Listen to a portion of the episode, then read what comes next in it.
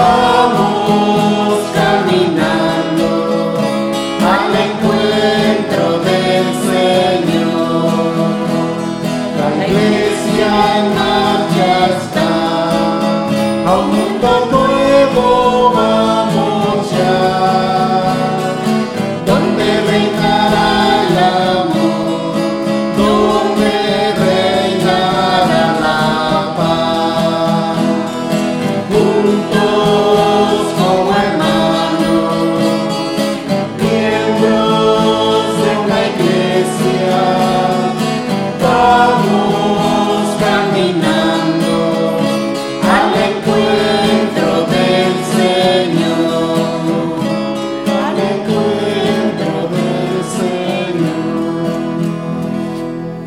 el nombre del Padre, del Hijo y del Espíritu Santo. Amén. Que la gracia de nuestro Señor Jesucristo, el amor de Dios Padre y la comunión del Espíritu Santo estén con cada uno de ustedes. Y con su espíritu.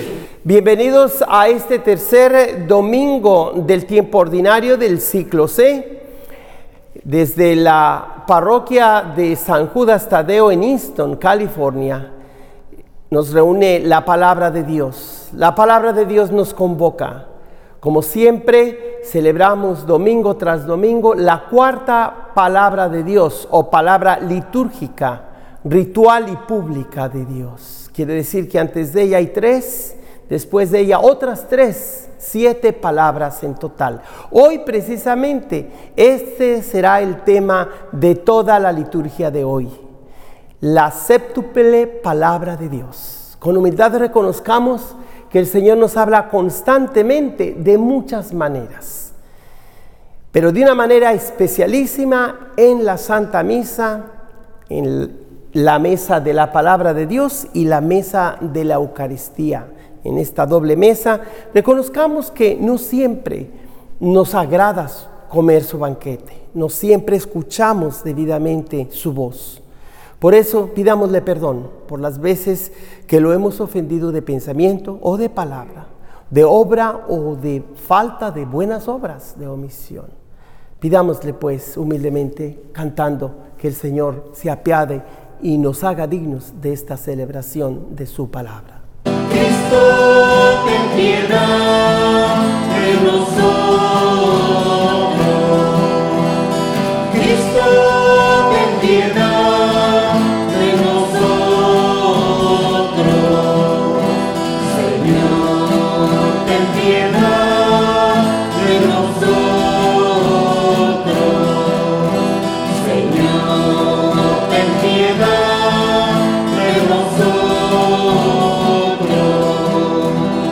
El Señor Todopoderoso tenga misericordia de nosotros y una vez perdonados nuestros pecados nos lleve a la vida eterna. Amén. Mientras adoramos la palabra toda de Dios en el Padre, el Hijo y el Espíritu Santo, los voy a bendecir con el agua bendita allá donde usted se encuentre en su casa por medio de la- eh, del internet. Usted disfrute de esta misa, pero pida que esta agua bendita llegue a ustedes si no la- las gotas de agua, por lo menos mis palabras a sus oídos, les purifique su corazón y les haga dignos de la celebración de esta liturgia que es la palabra pública, ritual de Dios.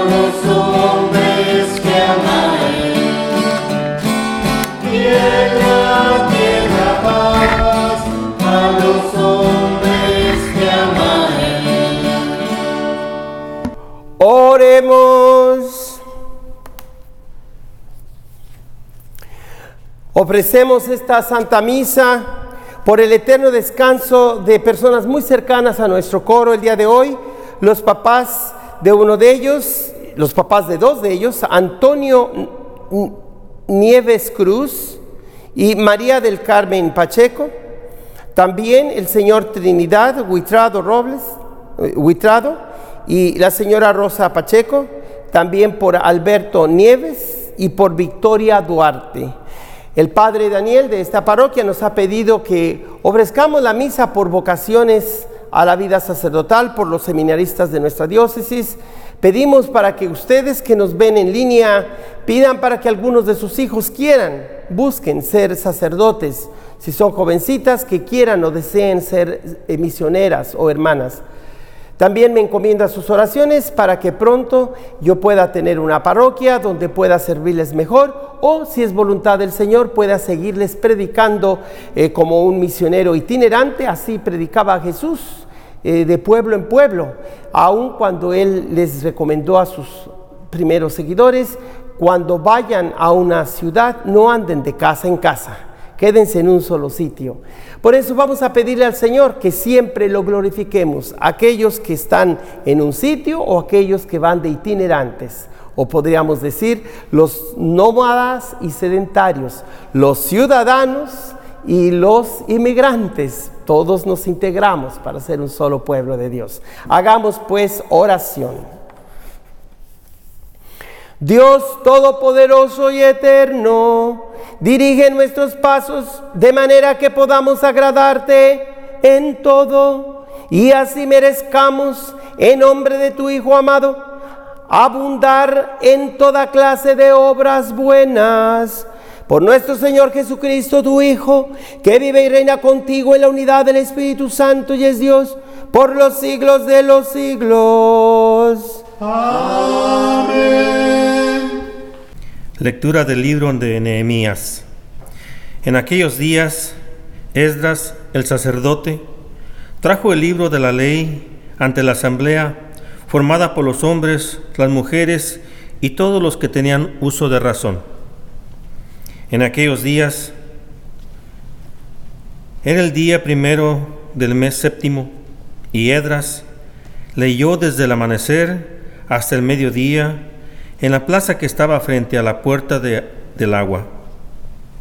En presencia de los hombres, las mujeres y todos los que tenían uso de razón, todo el pueblo estaban atentos a la lectura del libro de la ley.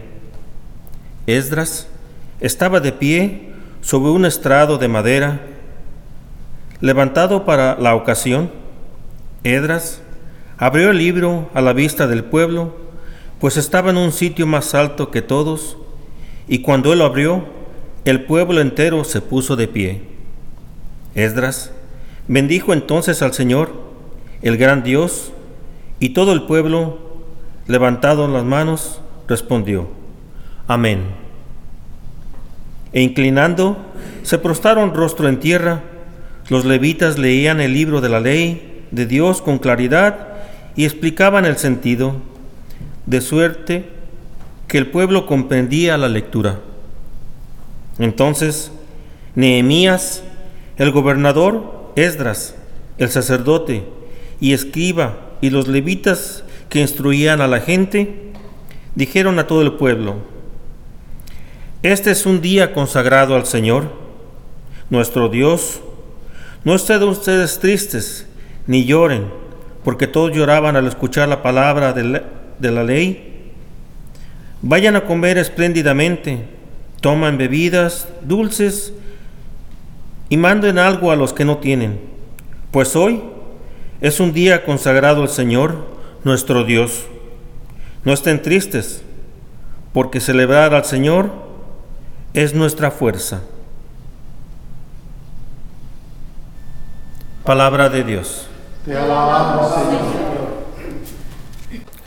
Tus palabras, Señor, son espíritu y vida. Tus palabras, Señor, son espíritu y vida.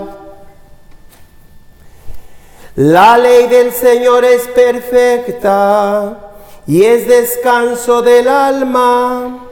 El precepto del Señor es fiel e instruye al ignorante. Los mandatos del Señor son rectos y alegran el corazón. La norma del Señor es límpida y da luz a los ojos. La voluntad del Señor es pura y eternamente estable. Los mandatos del Señor son verdaderos y enteramente justos. Que te agraden las palabras de mi boca y llegue a tu presencia el meditar de mi corazón. Señor, roca mía, redentor mío. Tus palabras, Señor, son espíritu y vida. Lectura de la primera carta del apóstol San Pablo a los Corintios. Hermanos, así como el cuerpo es uno y tiene muchos miembros, y todos ellos, a pesar de ser muchos, forman un solo cuerpo, así también es Cristo.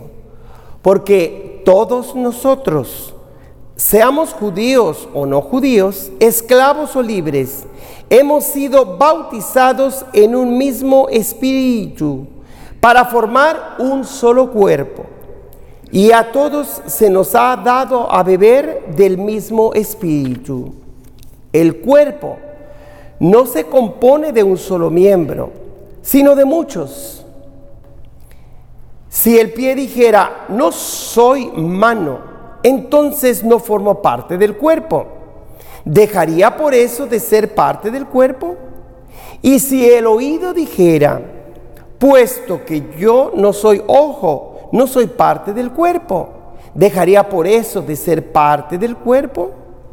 Si todo el cuerpo fuera ojo, ¿con qué oiríamos? Y si todo el cuerpo fuera oído, ¿con qué oleríamos?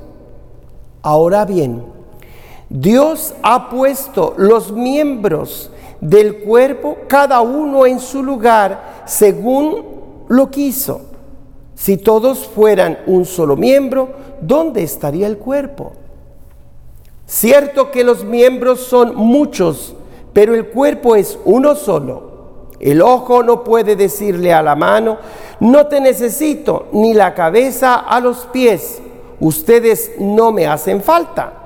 Por el contrario, los miembros que parecen más débiles son los más necesarios y los más íntimos los tratamos con mayor decoro, porque los demás no lo necesitan. Así formó Dios el cuerpo, dando más honor a los miembros que carecen de él para que no haya división en el cuerpo y para que cada miembro se preocupe de los demás. Cuando un miembro sufre, todos sufren con él. Y cuando recibe honores, todos se alegran con él. Pues bien, ustedes son el cuerpo de Cristo y cada uno es un miembro de él. En la iglesia Dios ha puesto en primer lugar a los apóstoles, en segundo lugar a los profetas y en tercer lugar a los maestros. Luego a los que hacen milagros, a los que tienen el don de curar y a los enfermos, a los que ayudan, a los que administran, a los que tienen el don de lenguas y de interpretarlas. ¿Acaso son todos apóstoles? ¿Son todos profetas? ¿Son todos maestros? ¿Hacen todos milagros? ¿Tienen todos el don de curar? ¿Tienen todos el don de lenguas y todos las interpretan? Palabra de Dios. Alabamos. Señor.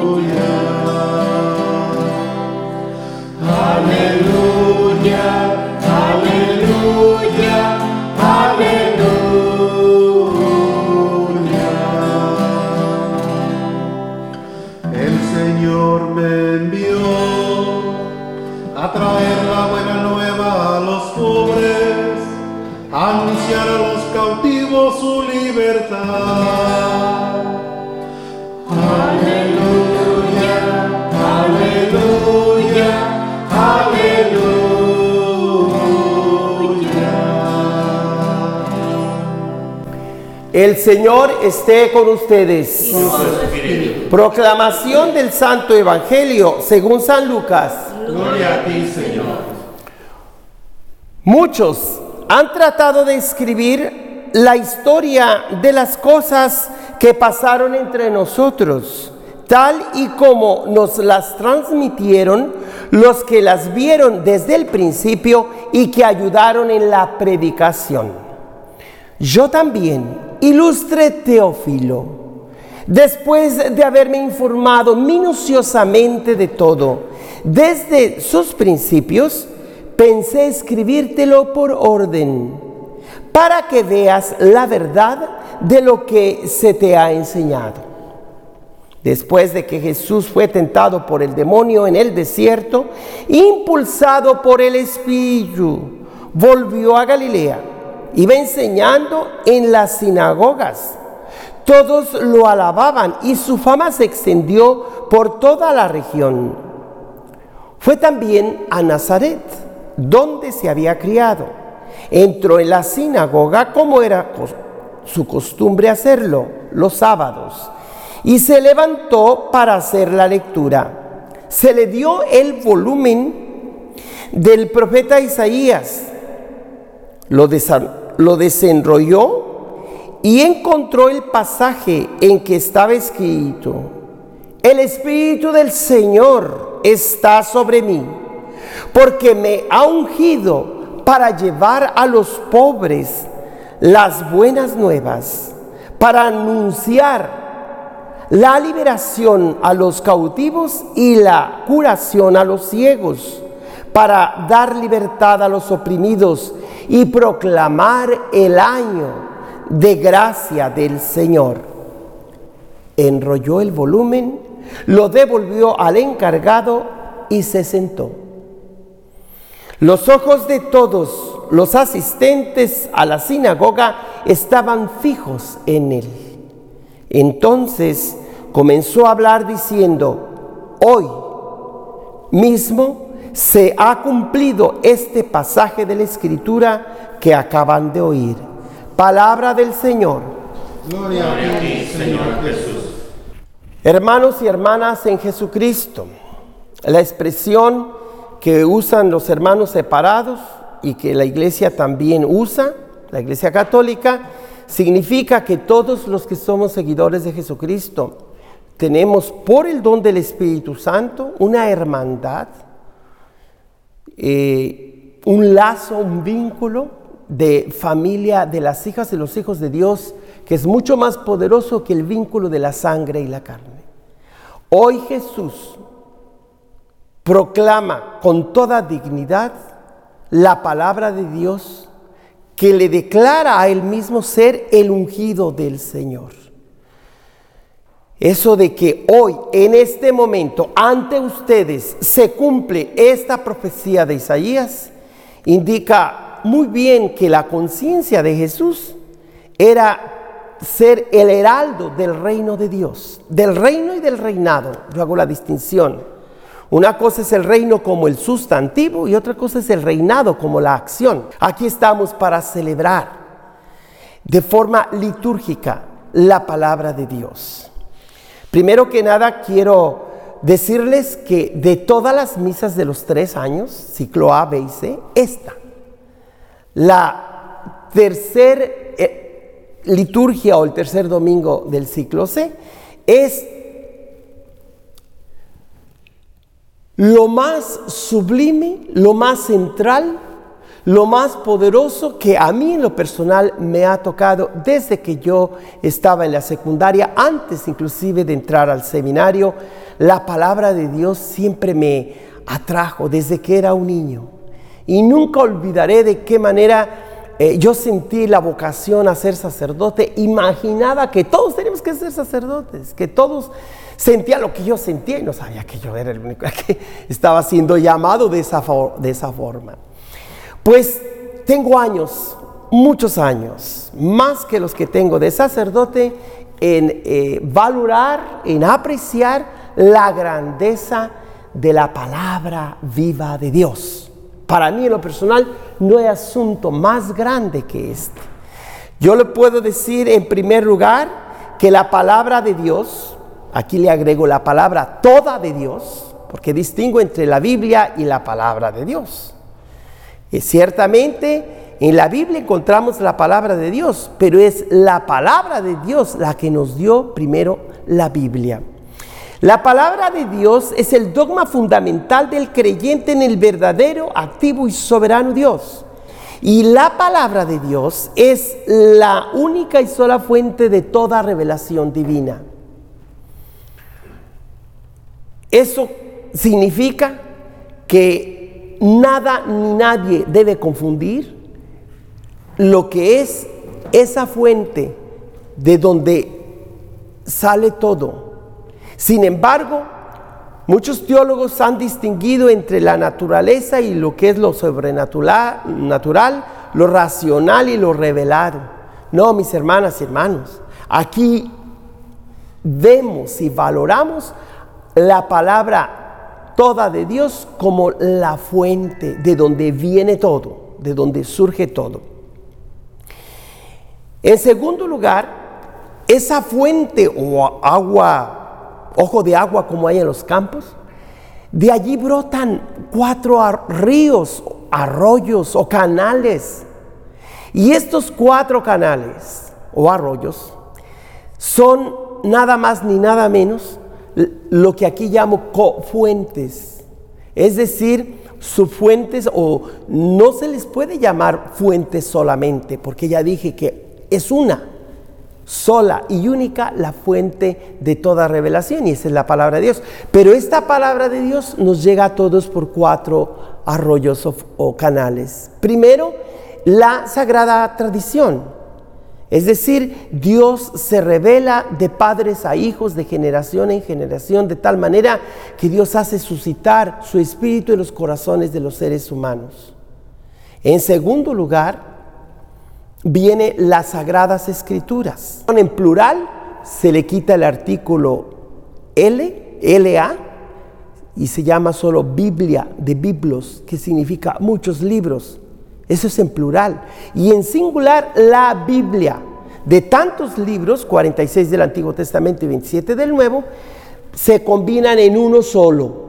Y esa es la Biblia. Entonces, muchas sagradas escrituras se reducen a un solo libro, se ponen en dos pastas, como lo ha hecho los, los, escrituristas, los teólogos y la iglesia ha sancionado cuáles son esos libros inspirados por el Espíritu Santo, no solo revelados, no solo Sagrada Escritura, sino específicamente inspirados por el Espíritu mismo de Dios.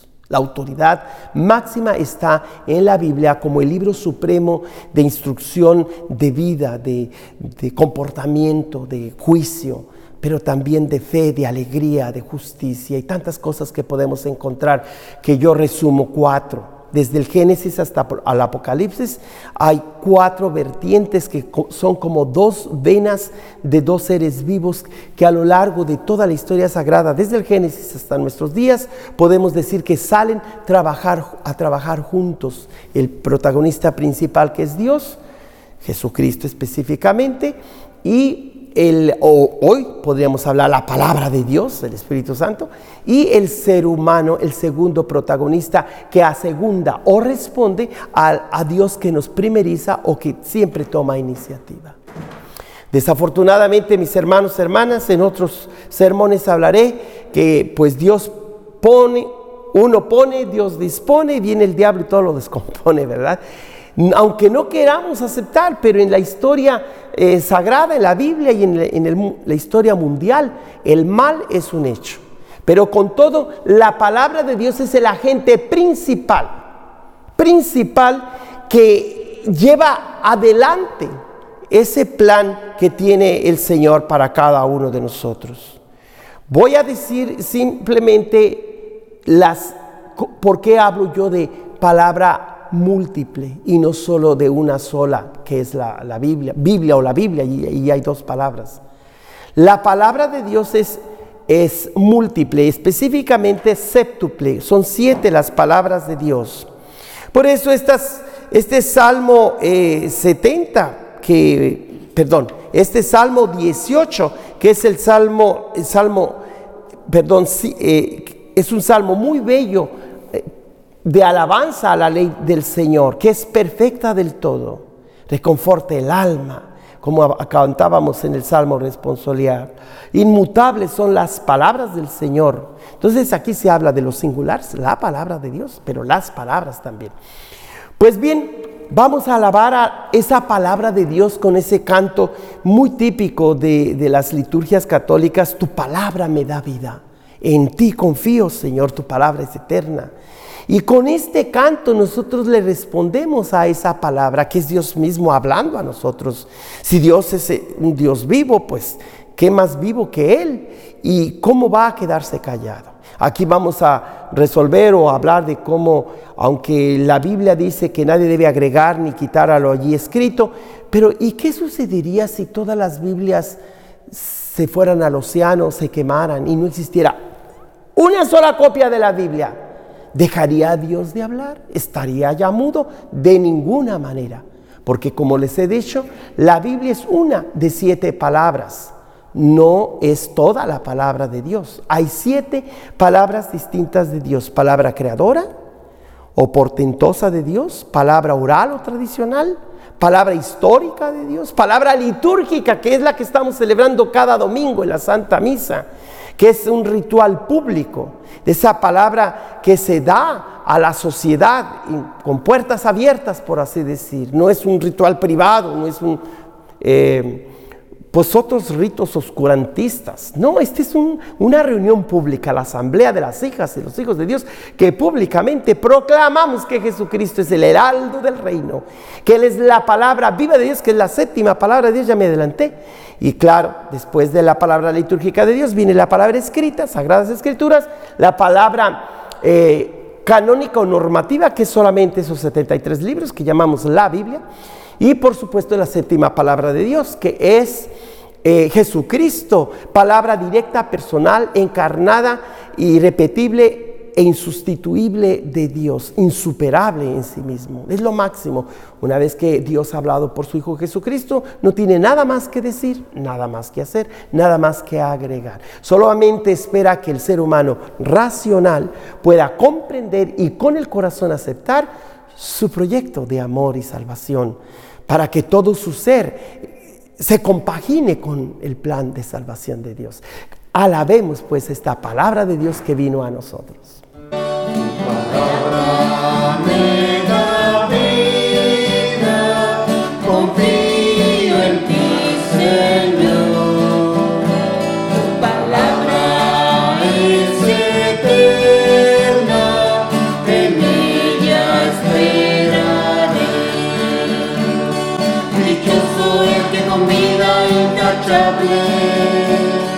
Camina por las sendas del Señor.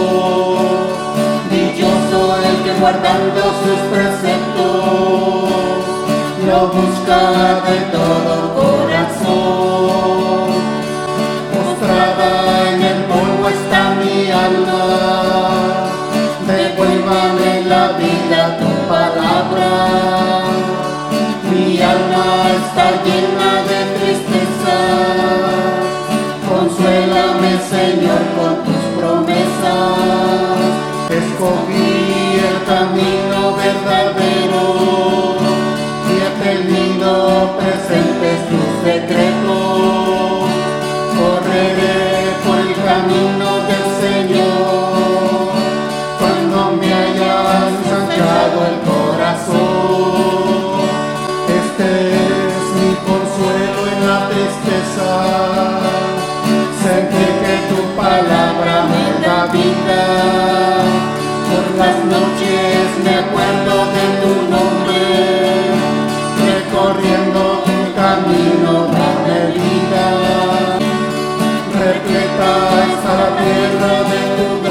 Señor, enséñame, Señor, tus decretos.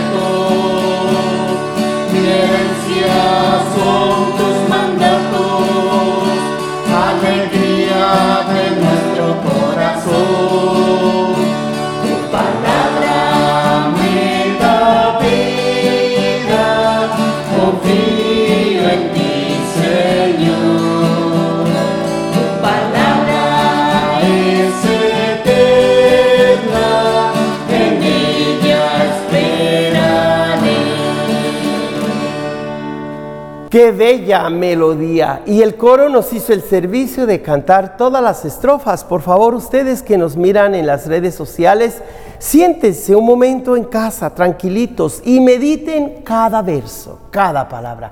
Este canto no es otra cosa más que uno de los salmos, el más largo de la Biblia, que es el 118. Gracias por eh, repetirnos cada palabra. escogí el camino verdadero.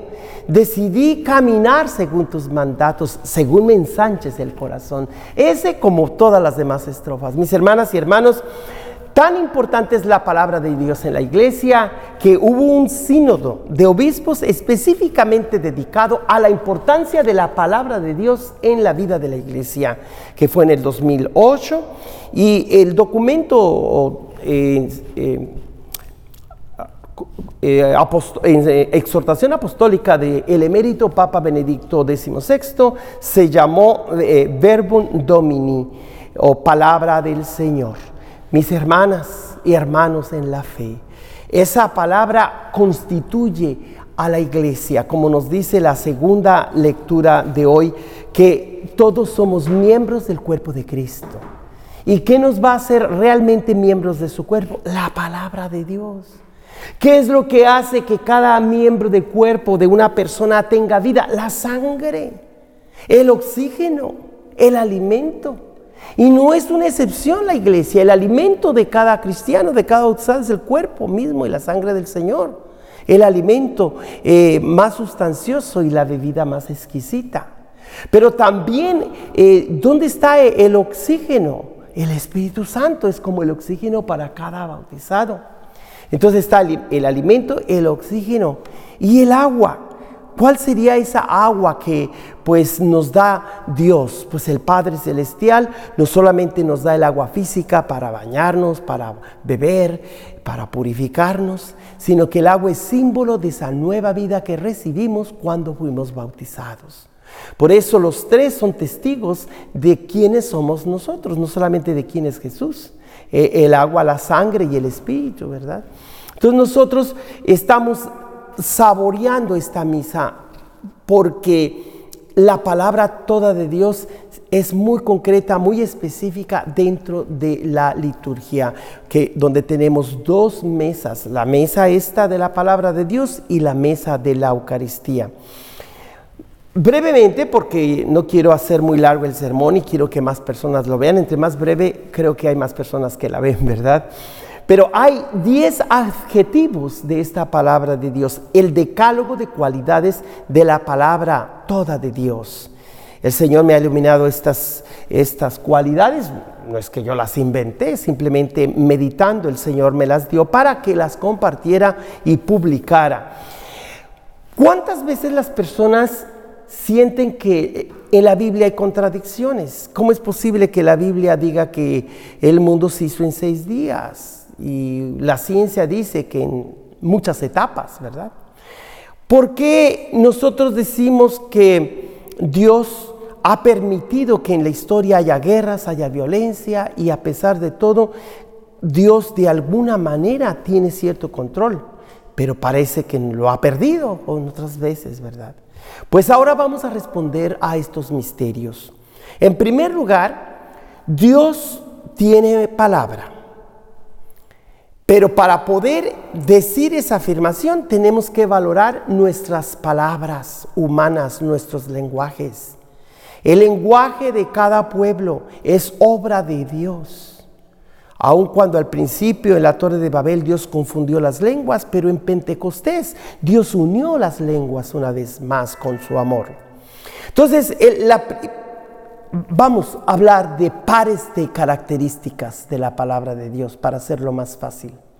Y pares que parecen contradictorios, pero no lo son. Son contrarios quizás, pero no contradictorios. Una contradicción quiere decir que una cosa niega a la otra. En cambio, contrarios significa que una complementa a la otra. Por ejemplo, si decimos que la palabra de Dios es humana, se complementa con decir también que es divina. Dios asume la palabra humana y la hace divina. ¿Cómo nomás los seres humanos van a tener lenguaje y palabra? ¿Y Dios no? ¿Qué error sería ese pensar que Dios no habla? O que ya nomás lo que está en la Biblia que dijo y fue todo. Entonces, la palabra de Dios tiene este par de adjetivos, es humana y divina. Segundo par, la palabra de Dios es histórica y es eterna. Es decir, cuando Dios entra en la historia, después vamos a hablar de las, eh, pues ya les mencioné hace un momento que la palabra de Dios es creadora, es oral, tradicional, es histórica, litúrgica, bíblica, canónica o normativa y la persona de Jesucristo. La palabra de Dios es histórica. Cuando Dios entra en la historia, hace historia, cambia la historia. Y no hay nadie que impida que el Señor se haga de alguna manera historia. Pero también es eterna. La palabra de Dios es eterna. Jesús dice, mi palabra es más eterna que el cielo y la tierra. Primero pasarán el cielo, la tierra y las estrellas que mi palabra deje de cumplirse. Si es que la palabra de Dios no solamente es histórica, pero ante todo eterna. Otro par de cualidades de la palabra de Dios es que es múltiple y una a la vez. Dios es uno, su palabra es una, porque es divina y no puede confundirse con muchas. Pero a la vez que es una, la fuente única de revelación, se transmite a nosotros por medio de siete distintas palabras que ya mencioné hace un momento. La palabra creadora, tradicional oral, histórica ya dije, litúrgica la que estamos celebrando, la palabra escrita de Dios, la palabra canónico normativa y Jesucristo que resume todas las palabras de Dios. Entonces, en nuestro culto debemos tomar en cuenta que son siete, que la palabra de Dios es séptuple y al mismo tiempo es una. No es contradictorio, es complementario simplemente. Viene otro eh, primero, segundo, tercero. Viene un cuarto eh, par de adjetivos de la palabra de Dios. La palabra de Dios siendo una, pero también es universal. Por ser una, esa palabra de Dios es dirigida al mundo entero a todos los pueblos, a todos los seres racionales. Pero aun cuando la palabra de Dios es, eh, es universal, no deja de ser única. Es decir, para cada hermano la palabra de Dios llega en su forma personal, que también vamos, es otra de las cualidades, pero la palabra de Dios aquí es propia de Dios, no se puede confundir. Jesús es único. Jesús de Nazaret no hay otro igual a él, como tampoco hay otro igual al padre Joaquín o aquí a los hermanos del coro, a mi camarógrafo, no hay una persona repetible. El DNA de cada persona es única. Nosotros los cristianos no aceptamos que los seres humanos mueren y se reencarnan en un vegetal o en un animal. Esas son creencias de otras religiones que algo de verdad tendrán quizás, pero aquí nosotros creemos que nosotros venimos a este mundo a vivir una sola vez y que somos irrepetibles. Por eso también la palabra de Dios es irrepetible, es única. Aquello que Jesús dijo e hizo en su tiempo solo pasó en ese momento. Que puede ser un milagro, si lo hizo una vez, lo puede hacer otra vez, pues le pedimos al Espíritu Santo que le urja a Jesús que vuelva a hacer milagros. Pero lo que hizo en su tiempo histórico no se repite, sucedió una vez por todas. Pero también, pues esa palabra que fue única, pues... Eh, donde quiera los pueblos todos de la tierra, de alguna manera valoran la unicidad de esa palabra. El último par de adjetivos es que la palabra de Dios es personal, ciertamente. Y aquí es donde muchos se confunden. Piensan que nomás porque leen la Biblia y dicen, ay, Dios me dijo esto, me dijo aquello, y ya me tengo que fanatizar. Cuidado, no te fanatices de la Biblia. Radicalízate, sí, pero no te fanatices. Radicalizarse quiere decir ir a la raíz. Y fanatizarse es estar ciego, no querer ver otras razones. La palabra de Dios jamás pretende nublar o cancelar el uso de la razón o de eh, enfatizar los sentimientos. Por eso hoy la segunda lectura de Pablo a los Corintios habla de la diferencia de miembros del mismo cuerpo y que cada uno tiene su función, la tiene. Y que no puede uno decirle al otro miembro, yo no te necesito, solo porque pues, lo ves despreciable. Eh, San Pablo nos enseña en nombre del Señor como palabra de él personal, humana y palabra de Dios, que así como en el cuerpo hay la, eh, la armonía necesaria de la contribución de todos los miembros, así en la iglesia, pueblo de Dios, cuerpo místico de Cristo, cada quien tiene su función. Entonces, definitivamente la palabra de Dios es personal, claro que sí, pero no solo personal, también es palabra comunitaria. Si a ti dice, eh, te dice el Señor que te quieres hacer misionero, pues tienes que ver qué orden religiosa confirmará que Dios te está llamando a ser misionero o misionera. Si el Señor te dice que debes cantar, pero pues oye, no te dio una voz así como, como para cantar, pues reconoce que no sabes cantar, no pues o no te has entrenado, ¿verdad?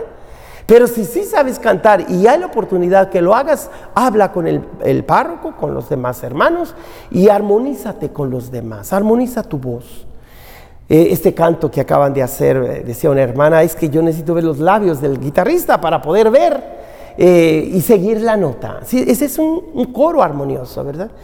Concluyo, mis hermanas y hermanos, diciendo que estas 10 cualidades de Dios, complementarias unas de otras, pues yo realmente resumo que la palabra de Dios tiene estos cuatro elementos, que es palabra, que es instrucción, que es ley y es persona. Es la palabra porque Dios sigue guiando, sigue hablando, sigue eh, eh, manifestándose, aunque las revelaciones privadas siempre tienen que confirmarse con la ya, eh, ah, re- ya revelada o pública, que es la, la palabra escrita de Dios, la Biblia. No puede haber contradicción en una gente que diga, a mí en lo personal me dijo Dios esto y esto no está en la Biblia. Bueno, pues de alguna manera tiene que corresponder con lo ya revelado.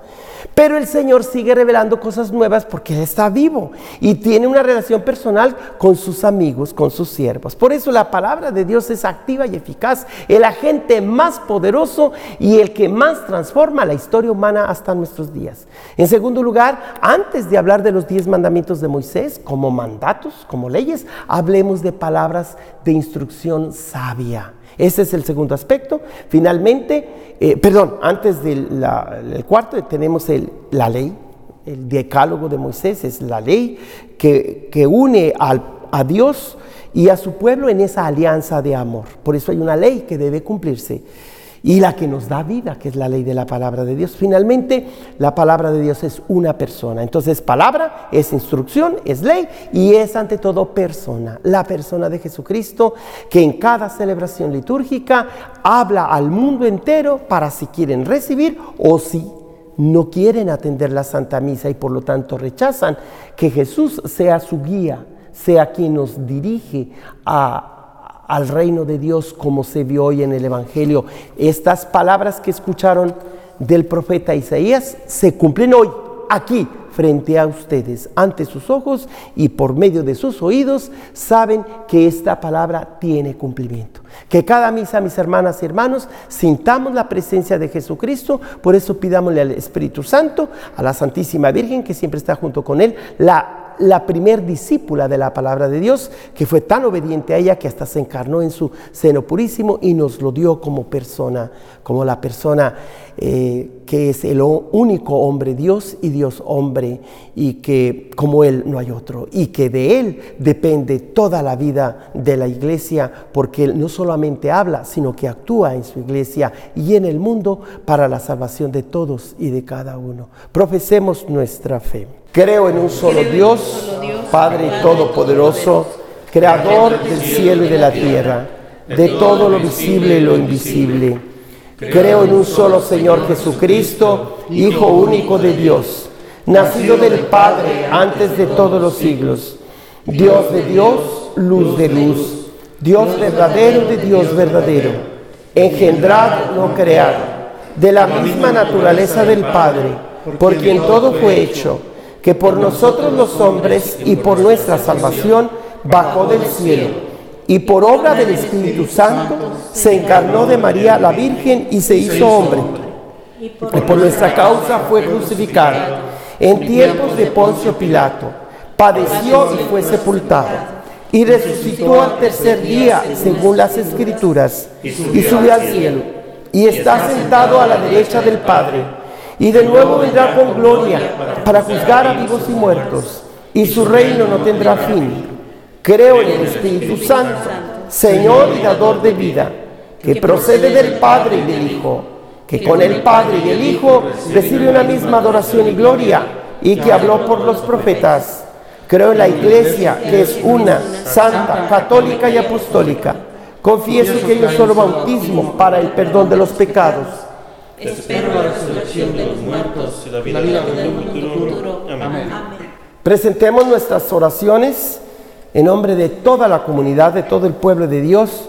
En primer lugar, pidamos por su santidad Francisco para que el Señor lo siga fortaleciendo y junto con él nuestro obispo Joseph Brennan y todos los sacerdotes heraldos del Evangelio, incluyendo los pastores de otras denominaciones en su predicación de la palabra de Dios, para que el Señor siempre nos dé las cuatro S, la salud, las sabiduría, la santidad y el servicio. Roguemos al Señor. Te rogamos, Señor. Pedimos al Señor por los gobiernos del mundo entero, especialmente en este tiempo en que hay tanta crisis de la democracia en este país o de el presidente en México o en cualquier nación, para que el Espíritu Santo revitalice a esos partidos y no solamente se dediquen a perjudicar al pueblo, que eso no lo hagan, más bien que se dediquen a servirlo, a, vivir a, eh, para servir a los demás y no del sudor de los demás. Roguemos al Señor. Te rogamos, Señor. Por el eterno descanso de Antonio Nieves Cruz y María del Carmen Pacheco, Trinidad eh, Roble, eh, Trinidad Huitrado, Rosa Pacheco, Alberto Nieves, Victoria Duarte, roguemos al Señor. Te rogamos, Señor. Y para que haya más jóvenes que quieran ser sacerdotes, por los seminaristas que se preparan a la ordenación sacerdotal, y también por eh, eh, aquellas jovencitas que quieran ser religiosas o misioneras, roguemos al Señor. Te rogamos, Señor. para que termine ya esta pandemia y todos nos dispongamos a servir mejor al mundo en que nos ha tocado vivir, humildemente, honestamente, pero sin echarnos para atrás, sabiendo que somos instrumentos en las manos del Señor, miembros de su cuerpo, para ser la extensión del cuerpo de Cristo en el mundo presente. Roguemos al Señor. Te rogamos, Señor. Todo esto te lo pedimos por Cristo nuestro Señor. Amén. Sois la semilla que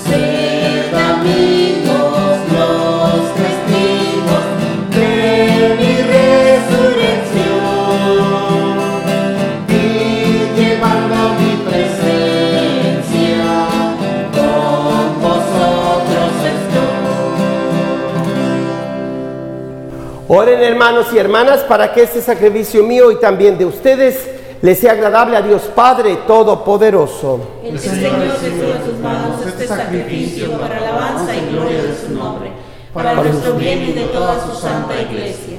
Amén. Oremos. Recibe, Señor, benignamente nuestros dones y santifícalos a fin de que nos sirvan para nuestra salvación por Jesucristo nuestro Señor. Amén. El Señor esté con ustedes. Y con su espíritu. Levantemos el corazón. Lo tenemos a levantar hacia Dios nuestro Señor. Demos gracias al Señor nuestro Dios. Es justo y necesario. En verdad es justo y es necesario. Es nuestro deber y salvación darte gracias siempre y en todo lugar. Padre Santo, Señor del cielo y de la tierra, por Cristo, Señor nuestro.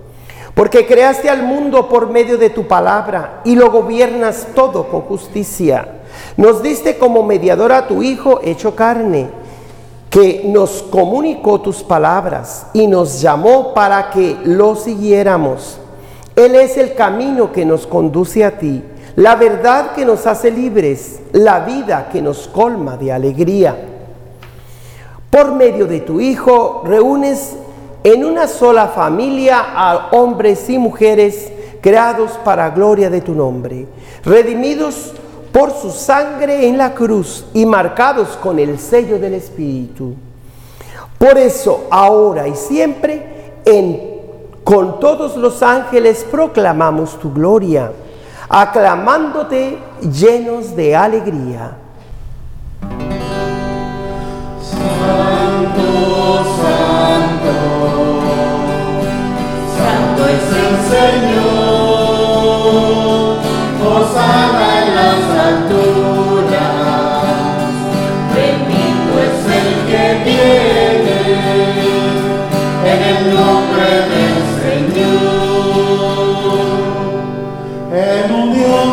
Coro de tus ángeles en el cielo. Te alaba el coro de tu iglesia en la tierra. Hosanna en las alturas. Bendito es el que viene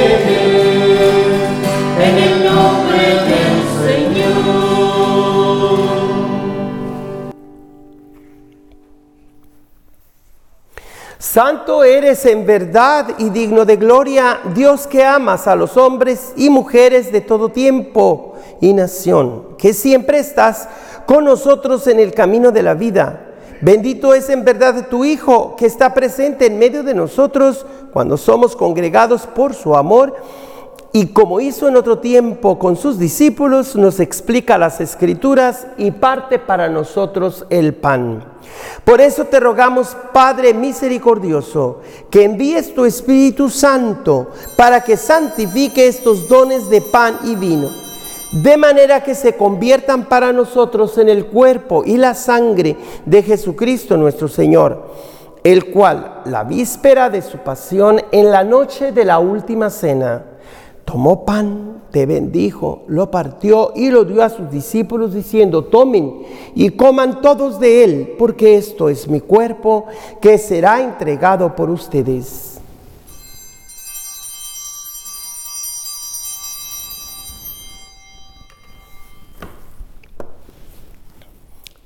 Del mismo modo, acabada la cena, tomó el cáliz, te dio gracias y lo pasó a sus discípulos diciendo, tomen y beban todos de él, porque este es el cáliz de mi sangre, sangre de la alianza nueva y eterna, que será derramada por ustedes y por muchos para el perdón de los pecados. Hagan esto en conmemoración mía.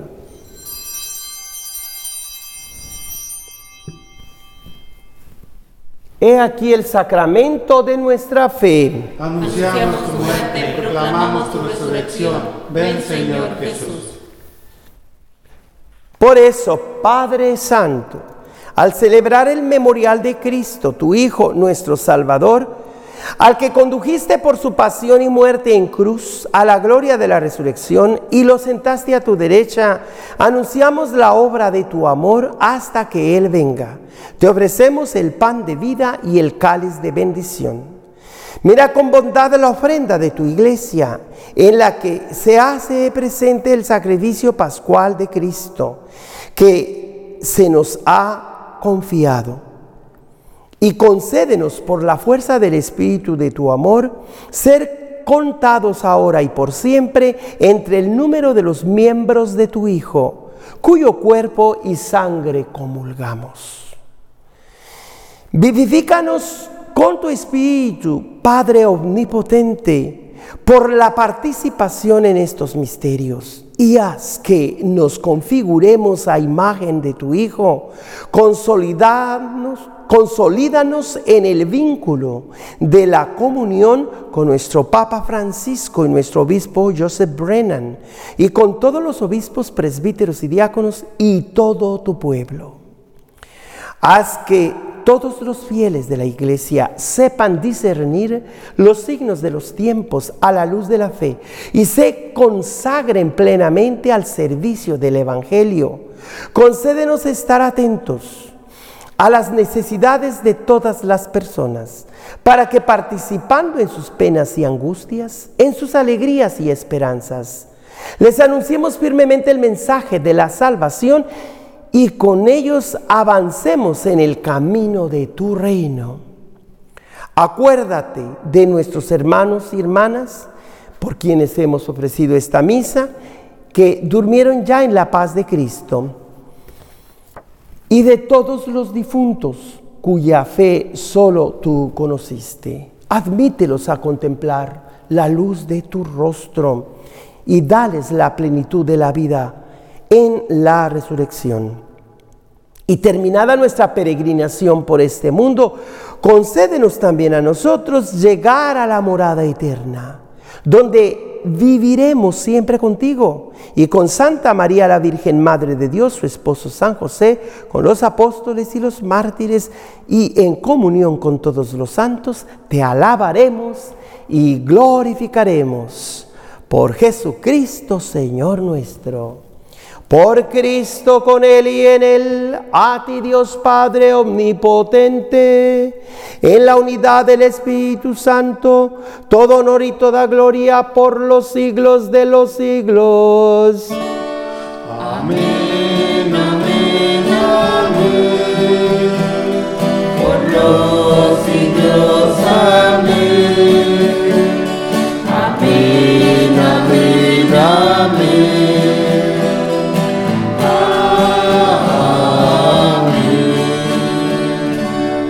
Es fácil decir que somos hermanos y hermanas, pero ¿a cómo cuesta a veces?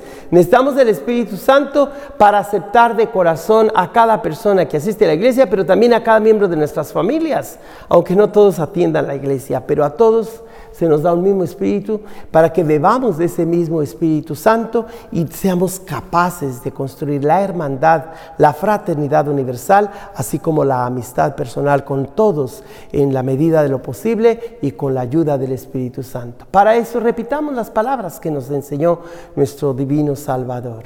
Padre nuestro que estás en el cielo, santificado sea tu nombre. Venga a nosotros tu reino hágase tu voluntad en la tierra como en el cielo. Danos hoy nuestro pan de cada día. Perdona nuestras ofensas, como también nosotros perdonamos a los que nos ofenden. No nos dejes caer en tentación y líbranos del mal.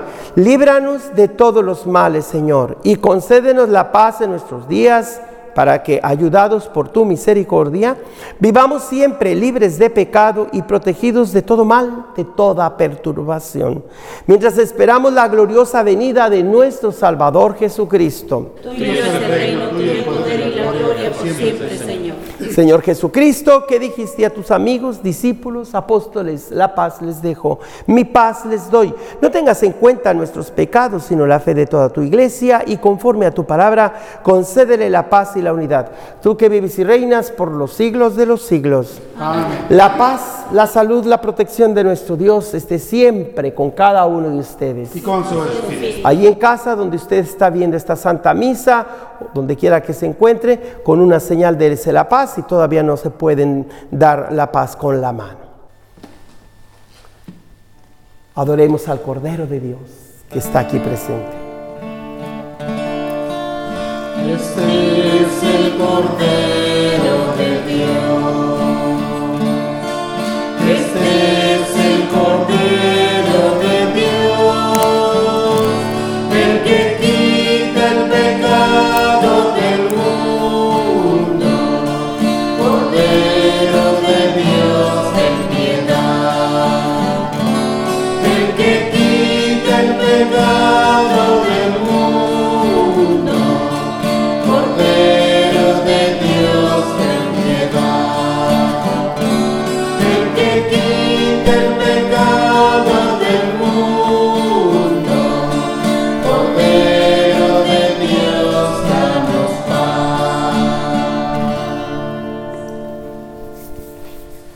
He aquí a Jesucristo, Él es el Cordero de Dios, el único que quita todo el mal del mundo. Dichosos los invitados a este banquete de vida eterna.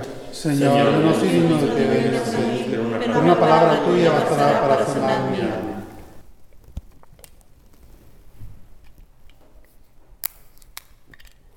Por aquellos que no pueden comulgar físicamente y que por las redes sociales están participando de esta misa, cierre sus ojos, junte sus manos y dígale a Jesús, Jesús, creo firmemente en tu presencia en la Sagrada Eucaristía. Y aunque por el momento no te puedo recibir físicamente con mis labios, con mi corazón te acepto, Señor, y creo en ti. Te pido para que todos de alguna manera te recibamos. Nuestros hermanos evangélicos, por el oído, por la proclamación de tu palabra. Eh, algunos hermanos que insisten en recibirte en la lengua, aunque por salud hoy la iglesia no lo permite abiertamente, pero que tienen esa devoción inclusive de rodillas. Te pedimos, Señor, que realmente aprendamos también a recibirte y hacerte un trono con nuestras manos, para que como te recibamos por los oídos, por la lengua o con las manos, eres el mismo Cristo que vienes a nosotros, pecadores e indignos de ti, pero que creemos en tu presencia real en la Eucaristía. Amén.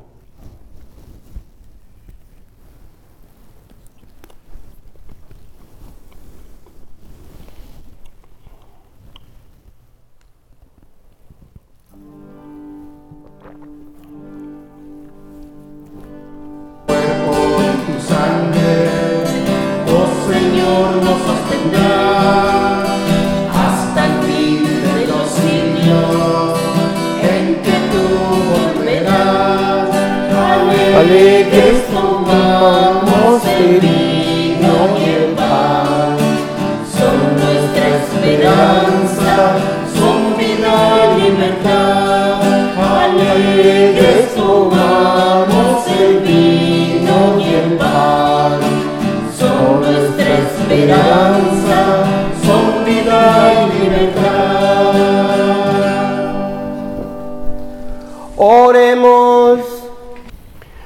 Concédenos, Dios Todopoderoso, que al experimentar el efecto vivificante de tu gracia, nos sintamos siempre dichosos por este don tuyo, por Jesucristo nuestro Señor.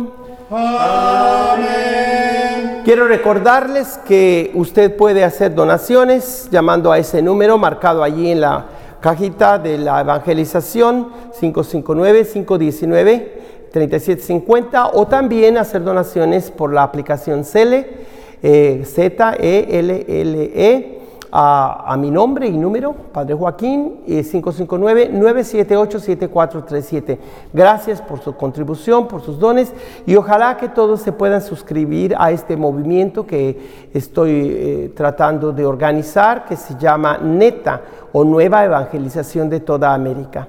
Ya les mandaremos la aplicación para que eh, sea un miembro de este movimiento. Aquí lo importante es que somos ya miembros del cuerpo de Cristo, que es lo que más cuenta. Ya lo demás, si podemos eh, usar algún grupo, algún movimiento para crecer en el Señor, es ya lo demás. El Señor esté con ustedes y, con su espíritu. y que la bendición de Dios Todopoderoso, Padre, Hijo y Espíritu Santo descienda sobre ustedes Amén. Amén. Vayan en paz, la misa ha terminado. Demos gracias a Dios. Gracias, coro Emanuel. ¿Todavía nos llamamos así? Qué bien. Felicidades. Gracias por participar. Gracias. Te